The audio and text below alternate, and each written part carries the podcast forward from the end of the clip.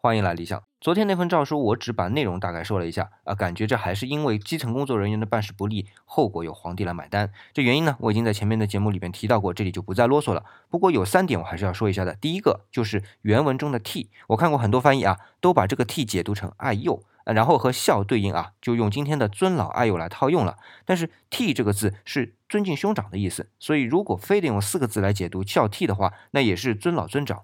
这个我必须要纠正的。那第二个呢，就是三老，字面上就是三种老人的意思呢。那是哪三种老人呢？一老是指八十岁以上的，二老是指一百岁以上的，三老是指一百二十岁以上的老人。第三点是师这个字，我们今天一看到师就想到是老师，但这只是师的一个引申义，它的本意是战车部队，就是类似今天的。装甲部队的概念啊，是会把它安排在出战阵内的前方，这就是我在翻译时会用带领者的这个词，而并非用老师这个词的原因。那因为在汉代啊，老师这个词的意思啊，会用父这个字的。